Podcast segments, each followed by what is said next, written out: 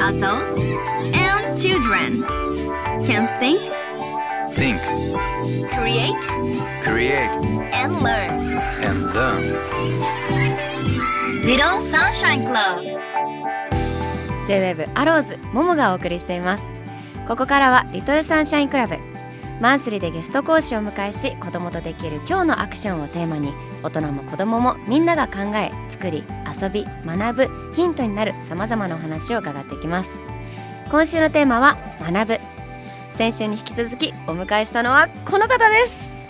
さあもはい。う学んでこなかったやつが学ぶとかテーマにしちゃ絶対ダメだぞ。そうなんです。すいません。何なんか何番組持ったからって、はい。キャラ変しようと思ってんの？いやできてませんか？できてないよ。あそうですか。なんか大人っぽくちょにっと。できてるかなと思ってたんですけど。鼻声で喋ってるだけじゃんそんな。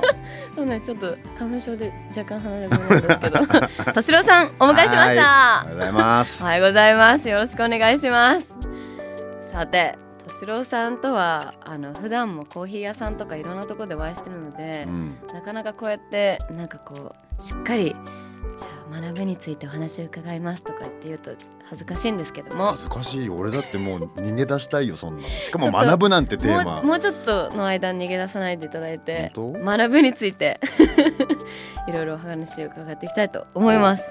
さて敏郎さん音楽やってますけど 音楽やってますけどは音楽について学んでこられる。来てないよ。来てないよ。だからまなんつうの？はい。音楽がさもうほら暴力とか悪とか一体化してた時の時代から入ってるから、音楽を音楽として認めてないというか、おーまあ、パフォーマンスの一つ、うんうん。うん、で俺はそこ所属だみたいな感じで、うん表現方法そう他の悪者たちと戦うっていう、うんそういうチャンピオンの漫画みたいなストーリーの街で生きてきたから、うん。ま何も学んでない、いやでもいいですねそのなんか自分の武器というかうん、音楽で戦うっていう。音楽ね音楽を中心としたこう仲間。でも仲間ができたことはすごい良かったなと思う。一人でできなかったし、うんうん。うん、あとこう俺先輩たちが自分たち守ってくれる場面もあって。うん俺ら高校生の時ってそのやってるとさライブもうすごい悪い人たちがバーって入ってきて「うん。お前どの島でやっとんじゃん」みたいな。高校生だよ。はい。すごいもう。いやすごかったパンチパーマの人たちドが。ラマみたいな。うん、でもそれその時にやっぱさ高校1年生15歳の自分とかはやっぱビビっちゃうわけ、大人の本当にうん。不良、不良っつうかあねうん。悪い人たち来るから、したらさそこにバッと高3の先輩が入ってくれて、はいバーンとか殴られながら、うん。あんたたち帰ってくれっつって、うん。こいつら今やってんだよみたいな感じでこうであ俺が自分がこうなった時にこの立場にならなきゃいけないんだなっていう。うんでだから場を作るってことはもちろん責任持つことだし、うん。そういう矢面に立つこともあるし、うん。でやっぱ弱いものを守ることとかそういう学びはなんかあったよね。そのうん。わうん、あんまいい幼少じゃないけど。でもなんか誰か教えてくれるわけでもなく見て見て学ぶって感じですね。うん、だからその中でもずっとどうや教えてくんないからさ、うん。こう何やってんのかなって先輩たちの見て、ううんこうやるとこういう感じになるんだとか、うんうん。うん。でもなんかこう初めて聞いた音楽とか初めて買った CD とかって何だったんですか？なんかそうでもね人前ではい。結局やったのが、うんやっぱ子供の時にさ、うん。むっちゃ子供の時はい。4歳と5歳ぐらいの時に、親戚の集まりでさ、大人の歌を歌うとなんか褒められんだよね。で,、はい。でできるだけえぐい不倫の歌みたいなの歌うと、はいはギャーキャーってなってどんどんお金もらったんだよ。でそれがなんかねボーカルの原風景な気がすんだよね。でもなんかいいですね。そのなんか、なんかの瞬間に気づいたんですか？それはもうなんかこの歌歌うとウケるなみたいな。そうね。でもできるだけもう、うん。ホテルで会って別れるみたいな、そういう大人のうん。ジョージの歌みたいなのを、あのこうすっとんきょうな子供が歌うとみんなうん。なんか喜んでくれた。だから大人の歌をすごいね覚えた気がする。杉良太郎の歌とか、はいうん、本当に歌謡曲のはい70年代の、あーでもなんかその感じわかるな私も親戚の集まりでやってたなやったでしょ、はい、演歌とかうん歌うと、えーみたいな盛り上がる札もらえるじゃん。えーちょっと内緒な。ないやーお母さんに内緒ないなんつってこう。すごいもう大道芸ですね。そうなんだよね。うん。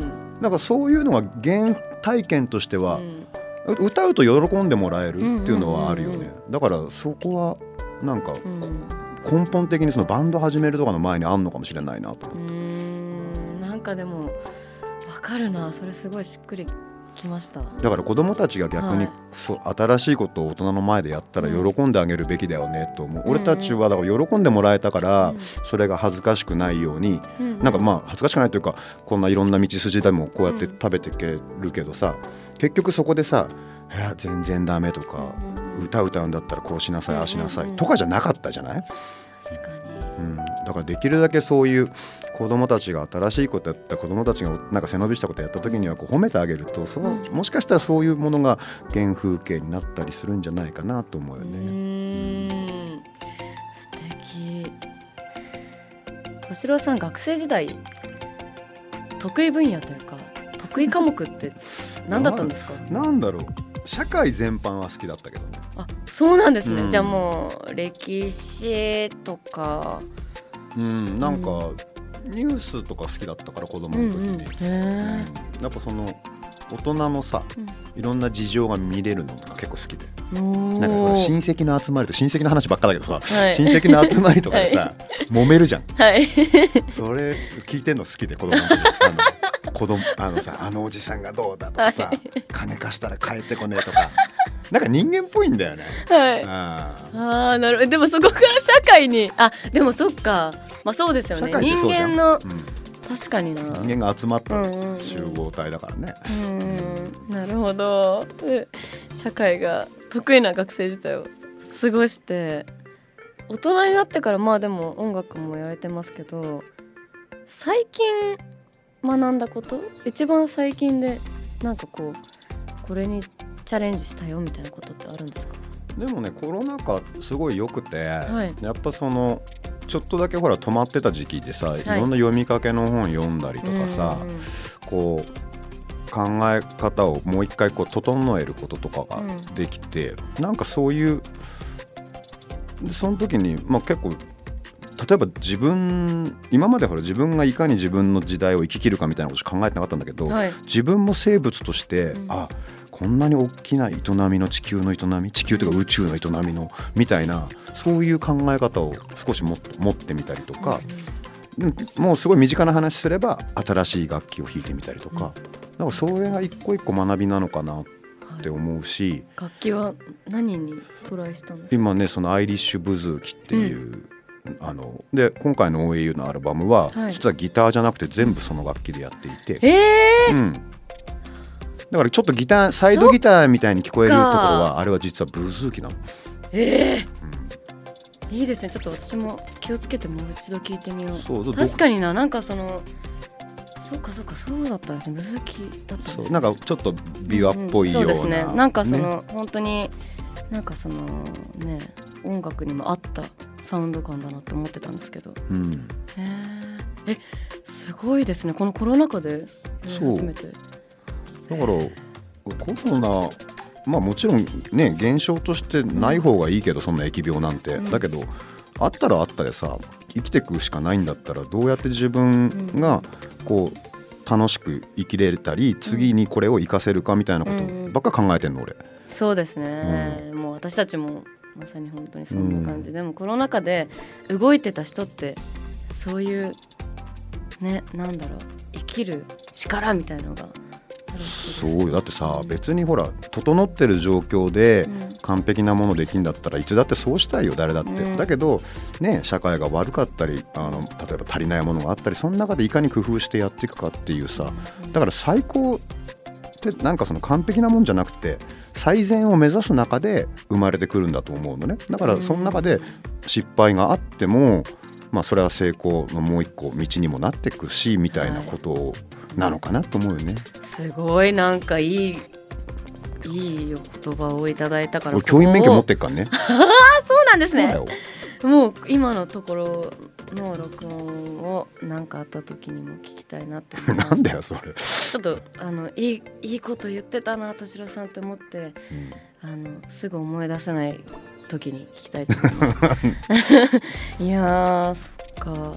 では普段の生活うん、にまつわることでなんか今後学んでみたいなというか学んでみたいっていうか。これ極めてみたいなとかってある体の動きがうん。自分の思った通りにできてないんだなと例えば、えたまに歩ってんのが難しいなって思うの。だからもっと疲れない例えば階段登るのも、うん。もっと疲れないで本当は登れるんじゃないかとか思ってもう毎毎回マンションのさ階段登るのエレベーター使わないでこうやってみてるの。もっとちょっと重心ずらして肩の力抜いて背中とかで一番ね最近思うのがね自転車でね、はい。坂道登る時に、うん。もっと坂道を楽に漕げるんじゃないかと思うのを探してるのね。そうするとどんどんね力入れない方向をだって足って重いじゃん。はい。足ってさ体の3分の1ぐらいの重さああるから本当は踏み込まなくてもその重さでうんこう踏めるはずなんだよね。でもさうん。こう立ちこぎしてこうやってさなんか乗っちゃってさうんうんで写真週刊誌に撮られたりするじゃん？ちょっと待ってください。ん？ちょっと待ってください。はい、うん。はい。もう絶対どっかでなんかあれすると思ぶっ込むでしょそんなの。本当あのボロボロのママチャリは 本当恥ずかしいからやめろ。かちゃんと買買ったか？はい。うん買うか買ってもらうかな。いい自転車乗ってます。ああよかったよかった、でもね本当にそうで例えばさ亡くなった方持ち上げるとむちゃむちゃ重いのさ。はい、はい、そうですよね。だから大人4人がかりでさ、うん。棺持つじゃん、うん。あれ棺が重いんじゃなくてさ体が重いんだよやっぱり。だからでもあの重量があるのにうまく使えてない気がしてて。だうん。から踏むってそうじゃん。だかはいら自分の体がここにもっと力抜けたらズンズンズンっていけんのにみたいなのを毎日あの辺でやってる。すごいもう毎日学んでるっていうかすごい探ってる極めてるって感じですそうそうねさでも探って極めてんじゃなくて下手なんだよ。いやいやいや。もしかしたらできてる人たちはみんなできてるのかもしれない。いやでもそこに焦点を当ててあんまり考えないっていうかそのもう当たり前のことになってしまってるから私自身ももう何が起こってるのか分かんない状態で歩いてます。もうそうだからその当たり前を疑うところが学びなんじゃないかなって思っていて子供たちってだから質問してくるじゃん。じゃあなんでこれなんでって大人がさどんどんどん面倒くさくなってうん。言えなくなっちゃうんだけどあれ面倒くさいんじゃなくて実は答えがないことをうん。あの質問してるわけ。じゃあなんで生きてんのとかなんで殺しちゃいけないのとかってすごい哲学的に深い話でまあいろんな正解が一個もないんだよね。だからうん。本当はそういう答えのないものとじゃあなんでなんだろうねって深く話してあげる時間とかが学びなんじゃないかなと思う。それなのにいやこれが答えなんだよこれが唯一の答えなんだよっていうのって唯一の答えって言ってくるものって大体怪しいから。やべえ宗教とかやべえ政治とかって大体唯一とか言ってくるから